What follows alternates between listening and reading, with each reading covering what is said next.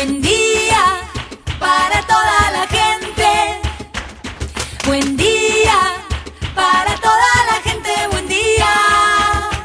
Buen día Soldati, edición Quédate en casa. Son días que necesitan de nuestro compromiso de quedarnos en casa. En FM Soldati, no por eso vamos a dejar de ser comunicadores y comunicar. Aprovechamos los límites que se presentan para llevarte por WhatsApp las noticias y la información que necesitas. Vos quédate en casa. Va a ser un buen día Soldati, pero vos nos vas a escuchar cuando quieras. Mañana, tarde o noche. El sur está bien despierto. Participa enviándonos las ideas y contenidos al 11 36 88 87 91. Estamos a la distancia, pero juntes. Buen día, Soldati. Hoy quédate en casa. Vamos a hablar con la economista Cecilia Galarza de forma profunda sobre quiénes son los ganadores y perdedores en la economía argentina en esta revolución que está haciendo la pandemia, de dónde viene y a dónde va la economía de nuestro país.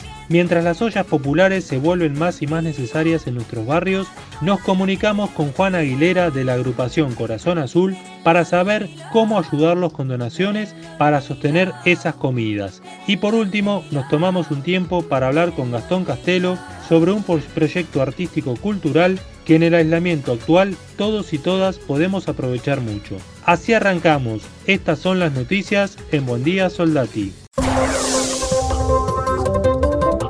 La justicia ordenó entregar computadoras y brindar internet a los alumnos de las villas porteñas. La falta de conexión impone una barrera virtual pero bien real para la educación de un niño en tiempos de cuarentena. Es una realidad que enfrentan miles de chicos y que llevó a que la Asociación Civil por la Igualdad y la Justicia impulsara junto a otras organizaciones y agrupaciones de vecinos una acción de amparo para que el gobierno porteño garantice la continuidad pedagógica de los estudiantes de barrios populares. Cerca de 1,6 millones de trabajadores del sector privado recibirán a partir de este jueves el pago del salario complementario correspondiente al programa de asistencia al trabajo y la producción, confirmó ANSES. Se trata de los trabajadores de 193.000 empresas que adhirieron al programa y cuyos datos ya fueron procesados por AFIP mientras que en los próximos días concluirá el envío de la información de otras 200.000 empresas. Casi una de cada tres personas testeadas en el marco del operativo Detectar en el barrio porteño de Valvarena está infectado con COVID-19. Según detalló el ministro de Salud de la Ciudad de Buenos Aires, Fernán Quirós, en los últimos dos días fueron analizadas 123 muestras, de las cuales 40 dieron positivo y 20 ya fueron descartados.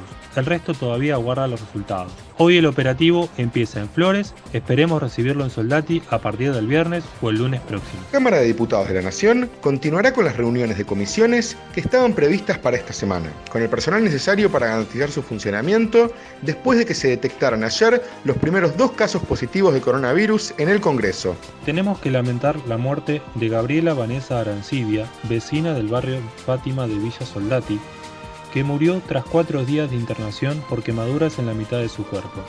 Representantes de la Fiscalía argumentan que Gabriela, de 46 años, fue víctima de un femicidio y su pareja sería el culpable.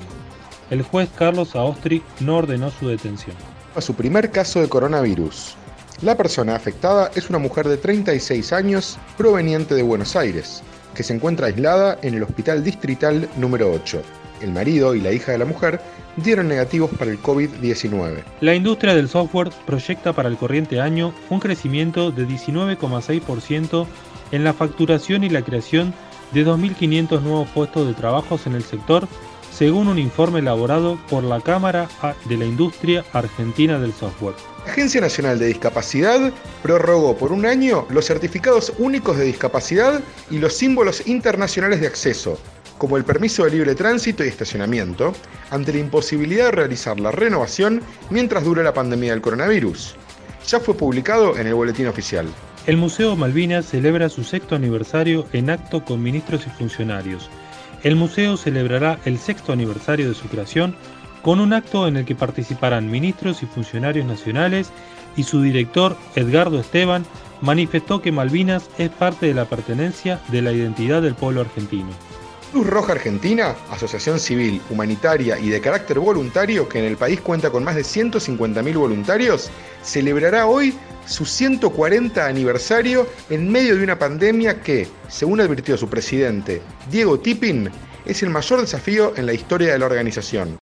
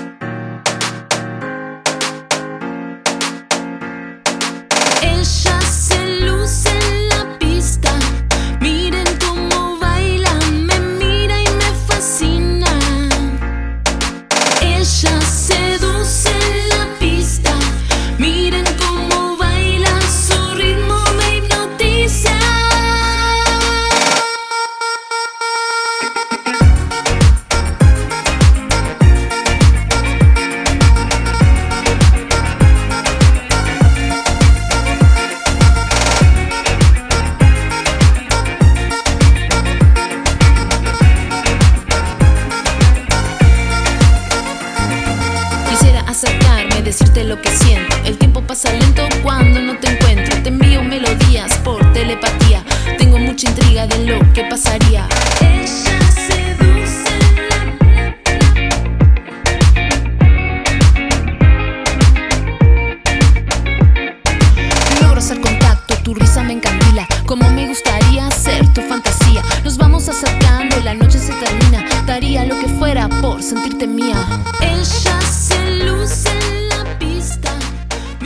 Estamos en comunicación con Cecilia Galarza, integrante del grupo de economistas del hormiguero. Como cada semana nos acerca una columna de esa economía que te afecta a vos y a todos. ¿De qué vamos a hablar hoy? Buenos días, Soldati. En la columna económica de la semana vamos a hablar un poco de actividad económica. Todos sabemos por experiencia personal que hay muchos comercios que tuvieron que cerrar, gente que todavía no está yendo a trabajar o nosotros mismos tal vez no podemos estar viajando hasta nuestra fuente de trabajo. Bueno, la idea hoy es ver un poco cómo vienen los datos a nivel nacional, qué se sabe eh, por ramas de la economía que está pasando, eh, para tener una idea de cómo va a cerrar el año la economía y qué sectores van a necesitar más ayuda del gobierno o vienen más complicados. Em, los datos oficiales que está publicando el INDEC en las últimas semanas son fundamentalmente de marzo, pero se tienen algunos em, datos de cómo viene llevándose la cuarentena también durante abril. Antes de la pandemia pasaron cosas en la economía argentina también. Es importante contextualizar estos datos y tener en cuenta que cuando asume Alberto Fernández en diciembre, recibe una economía en una profunda crisis económica y social. Sí, venimos de eh, dos años de caída del PBI, o sea, de la actividad eh, que viene cayendo en el país por dos años, un 35% de pobreza, inflación por arriba del 50%, eh, un endeudamiento insostenible, que es la deuda que se está renegociando ahora. O sea, ya veníamos de un panorama muy complicado, muy complejo para el país, y se le suma además la situación de la pandemia y el aislamiento que se ve obligado a dictar el presidente por motivos sanitarios. ¿Quiénes están siendo los ganadores en la economía del 2020? Bueno, los sectores ganadores, entre comillas, ¿no? Porque es una situación de pandemia global y que está cayendo la economía en todo el mundo. Pero bueno, hay sectores que no cayeron tanto, algunos que mejoraron, que fueron, por ejemplo, eh, las empresas de comunicaciones. ¿Sí? Eh, empresas como Google, Facebook, Zoom, o sea, empresas que permiten conectarnos con otros a través de Internet o poder hacer conferencias o trabajar desde casa para mucha gente. Bueno, ese tipo de plataformas eh, vieron aumentar el precio de sus acciones eh, y están como mejor posicionadas, digamos. Después en Argentina, propiamente dicho, los sectores que mejoraron, los datos muestran en marzo, por ejemplo, que aumentó mucho la venta de alimentos y bebidas, porque ante el, ante el aislamiento, eh, mucha gente salió a estoquearse y a comprar muchos alimentos para cuando estaba en su casa, eh, y asimismo artículos de limpieza y perfumería, ¿sí? por las necesidades de, nada, de, limpieza con lavandina y de limpiar los productos que uno compra y mantener eh, nada, todos los, los cuidados posibles para el virus. Además de esto, podemos hablar de las farmacias, que siempre estuvieron abiertas y que son un bien de primera necesidad ante la pandemia. Y también se vio un aumento de la demanda de cigarrillos, por ejemplo, que ante la pandemia aumentó mucho la demanda y como las empresas no estaban produciendo, se dio un aumento en el precio eh, a nivel de los kioscos o supermercados. ¿Qué ramas están con mayores complicaciones? Bueno, en los sectores con mayor impacto sí que se vieron profundamente afectados por el aislamiento social dictado en marzo. Vamos a encontrar, eh, en primer lugar, la construcción, que cayó un 46% en el mes de marzo. Después restaurantes y hoteles, sí que también vieron cerradas sus puertas e imposibilitados de vender en la mayoría de los casos, salvo por vías de delivery. Después la industria, sí que en marzo cae 17% según los indicadores del INDEC y dentro de los eh, distintos sectores que releva, ¿sí? porque la industria se mide en 16 sectores distintos, bueno, el mes de marzo caen todos, eh, destacándose ahí adentro eh, rubros de metalmecánica o de prendas de vestir y calzado, producción de autos en mayor medida, todos esos subrubros caen por arriba del 30%. Eh, después, fuera, bueno, dentro de los eh, sectores con mayor impacto podemos nombrar también transporte y comunicaciones, que caen 14%, el comercio, que se, fue, se vio fuertemente limitado con el aislamiento, y las actividades inmobiliarias. Bueno, con estas caídas por sectores y desempeños por ramas que estuvimos mencionando, resulta muy importante pensar qué rol va a tener el Estado para cada sector y cómo eh, va a ser para sostener la actividad en estos lugares.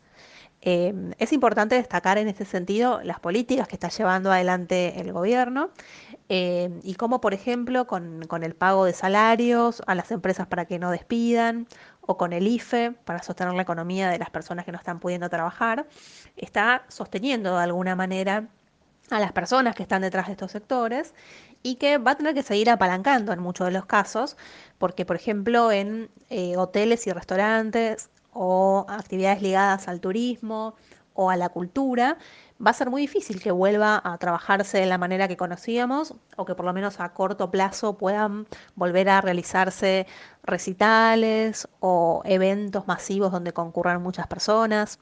¿sí? Entonces, está bueno recalcar todo lo que vino haciendo el gobierno hasta ahora, pero pensar que hacia adelante va a haber muchos sectores que todavía va a tener que seguir sosteniendo. Si poniéndolo en contexto, pensemos por ejemplo que Estados Unidos, que dejó librado al mercado eh, a los sectores de la economía, tuvo en los últimos meses 40 eh, millones de desempleados nuevos, ¿no? Eh, que es algo que, bueno, como país no nos podemos permitir, que está bueno pensar cómo vamos a hacer para evitar eso y para sostener los empleos y la calidad de vida de las personas. Esto siempre sin perder de vista que eh, la salud forma parte de la economía y que no puede no ser tomada en cuenta eh, dentro de los indicadores que tomamos. Muchas gracias por ayudarnos una vez más a pensar la economía de todos nuestros días. Ella fue la economista Cecilia Galarza en FM Soldati 91.3.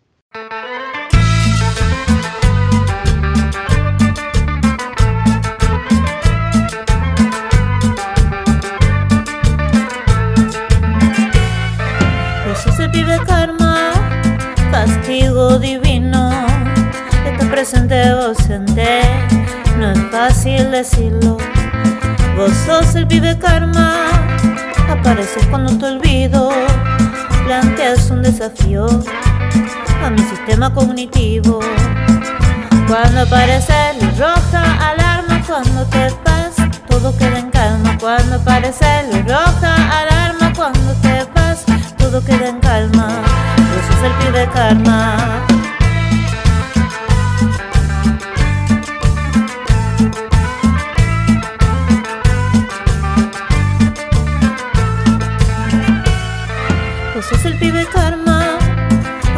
Décadas te ausentes, en un segundo volves. Si hay otro chongo que me quiere, sos el anciano karma, jugadas gastadas, así pasa la vida y nunca decidiste nada. Cuando parece luz roja, alarma cuando te vas, todo queda en calma. Cuando parece luz roja, alarma cuando te vas, todo queda en calma. Eso es el pibe karma. Pandemia hace meses nos complica la vida en muchos sentidos. Nos mantenemos atentos a las cuestiones sanitarias para no enfermarnos ni enfermar a la gente cercana pero en cuanto a lo económico, está claro que se puso difícil en serio. Para muchos y muchas, eso hoy significa que sea un poco más difícil conseguir la comida para la familia. Por eso queremos primero agradecer a cada organización que se pone sobre los hombros las meriendas o las ollas populares en nuestro barrio de Villa Soldati, que le acercan a la familia la comida que hoy le está faltando. En este caso estamos comunicados con Juan Aguilera de Corazón Azul para que nos cuenten cómo están ayudando. Contanos, Juan, ¿Qué es Corazón Azul? Corazón Azul es esencialmente es un grupo de amigos dispuestos a ayudar a la gente del barrio de Villa Soldati ante esta situación y es una asociación sin fines de lucro. Corazón Azul es esencialmente es un grupo de amigos dispuestos a ayudar a la gente del barrio de Villa Soldati ante esta situación y es una asociación sin fines de lucro. Se empezó a conversar entre amigos ante esta situación que se está viviendo y teniendo el espacio físico, gracias a Dios, eh, se empezó a pedir ayuda para poder ayudar a los demás y a cocinarle a la gente del barrio de Villa Soldati. Corazón Azul tiene aproximadamente unos 10 integrantes con diferentes tareas, pero todos tirando para el mismo lado, teniéndose el mismo objetivo que es ayudar. Corazón Azul lleva ese nombre porque uno de los integrantes del grupo tiene un niño con diagnóstico de autismo. Entonces se tomó esa decisión de llamarlo Corazón Azul. ¿Qué actividades realizan? ¿Qué días? Las actividades que se están realizando en el comedor en este momento son la merienda, que se realiza miércoles a las 17 horas, y la cena, que se van a hacer, que son viernes, sábados, domingos y lunes, y se entrega la cena, la comida, a las 19.30 horas. ¿Dónde se están ubicados? Corazón Azul específicamente está ubicado en el barrio Villa Soldati, en los monoblocks, Mariano Acosta y Corrales, edificio 35 ex 20, planta baja en el nudo 12. Debajo hay un local, ahí estamos y los esperamos para las donaciones cuando ustedes lo quieran hacer. ¿Cómo puede hacer la gente para colaborar con ustedes? Eh, hay varias formas para que la gente nos pueda ayudar. A través de Facebook, que la página es Azul Corazón Azul. Si no, tenemos un teléfono 11 44 27 8803 a nombre de Juan. Este, pueden mandarnos mensajes y nosotros, si podemos, vamos a ir a buscar la mercadería. Si no se acercan al local, llevamos un mutuo acuerdo y sería toda la ayuda es bienvenida. Ese fue Juan Aguilera de Corazón Azul dando una mano enorme a nuestro barrio, en comunicación con FM Soldati 91.3.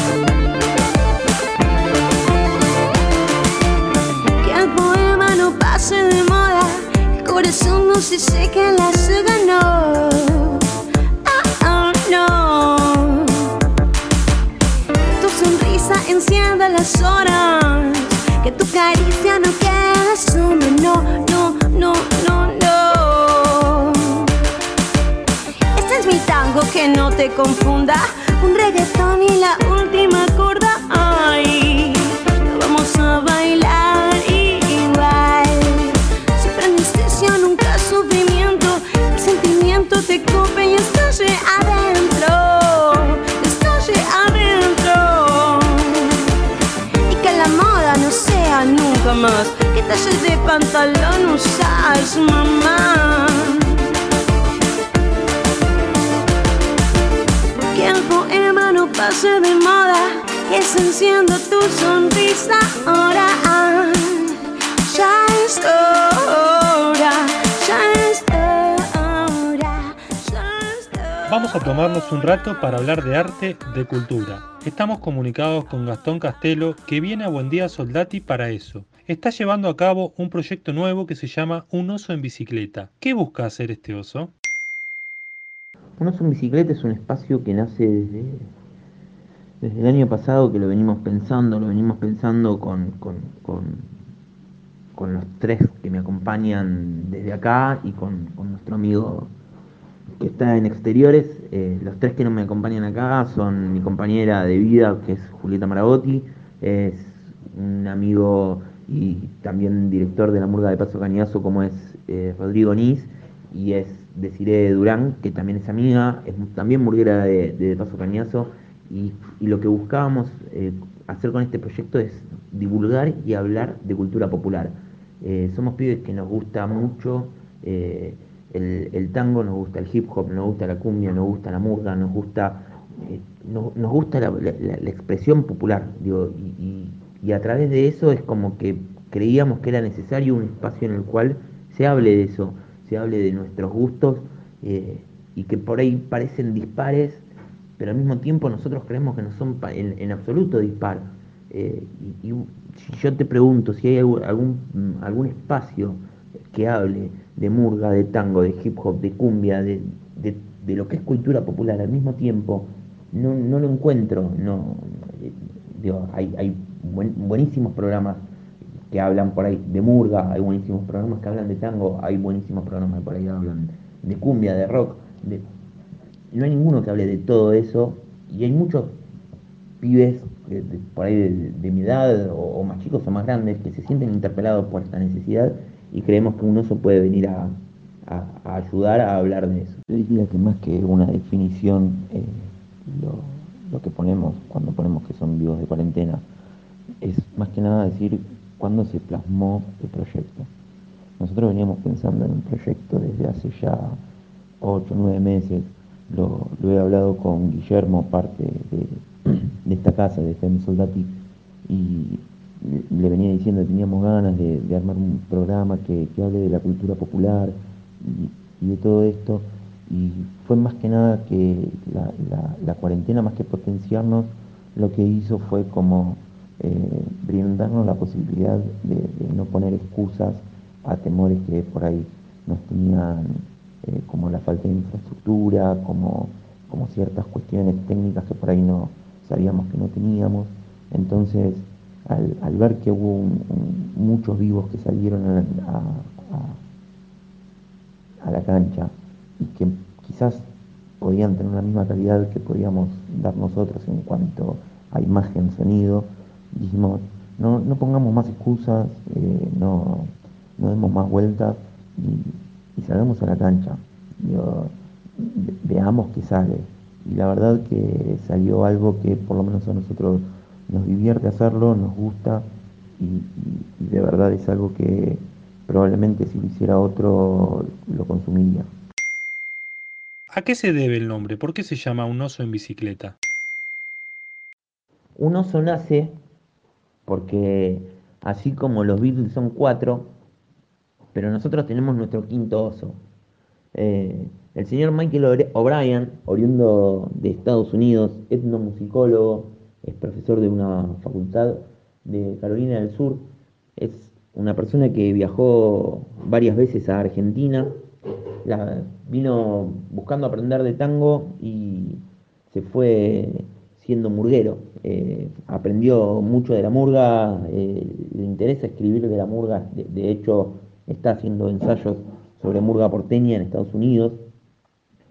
Y es un amigo mío, el cual para mí es un orgullo tenerlo, y a cada lado donde, donde yo iba con él, lo presentaba como mi amigo yanqui, murguero y peronista. Eh, es un orgullo para mí tener un amigo que nació en otro lugar y comparta eh, la, ideología de, de, del compañerismo y, la ideología peronista. Y, él se asume así, y yo cuando lo presentaba, lo presentaba con todo el orgullo del mundo, porque para mí es un montón tener un, un, amigo yanqui, murguero y peronista, ¿no? No, no tenés todos los días un amigo así. Y digo, de, afuera, que le interese tu, tu gusto tanto como de, de, espacio para hacer tu arte, como también de, de ideología. Y la verdad que una vez teniendo una charla íntima entre los dos, comiendo asado, me dice, ¿sabes que hay veces que me hace sentir un oso en bicicleta? Y cuando me dijo eso, fue como que se me explotó la cabeza y, me sentí tantas veces un oso en bicicleta. Obviamente le pedí disculpas, las entendió y Michael es nuestro columnista desde Estados Unidos sale siempre y tenemos nuestras buenas charlas sobre cultura popular eh, en nuestro programa. Es una expresión que suele utilizarse, pero a veces lo hacemos sin detenernos tanto en pensar en su significado. ¿Qué entendés vos que es la cultura popular? Yo creo que la cultura popular es la forma que el pueblo tiene para hacer arte. Creo que es la forma de expresar del pueblo eh, ya sea por la música, por la danza, por la pintura, y por todos esos espacios va recorriendo la cultura popular. Y la cultura popular se nutre de, de, de eso, digo, hoy para mí la cultura popular es, la cumbia villera, es el, graffiti, eh, es el, dibujo del pibe de barrio que por ahí quiere expresar y hace un sol y escribe D-A-T-I y la I que se Y por ahí, ¿entendés?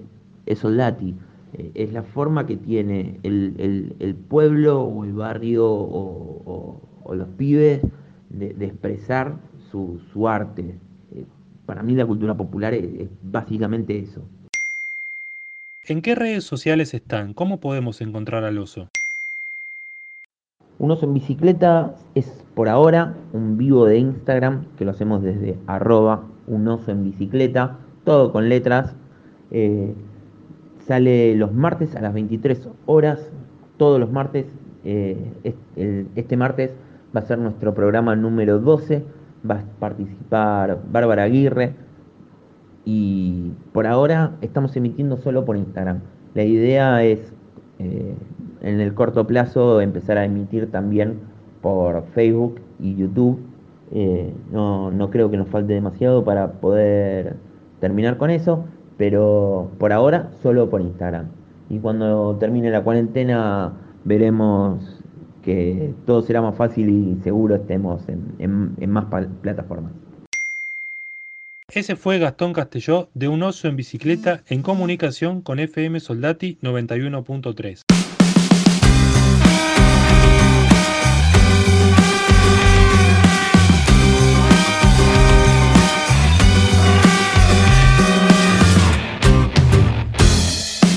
Eso fue Buen Día Soldati, edición Quédate en casa en FM Soldati. Participa enviándonos las ideas y contenidos al 11 36 88 87 91. Estamos a la distancia, pero juntes.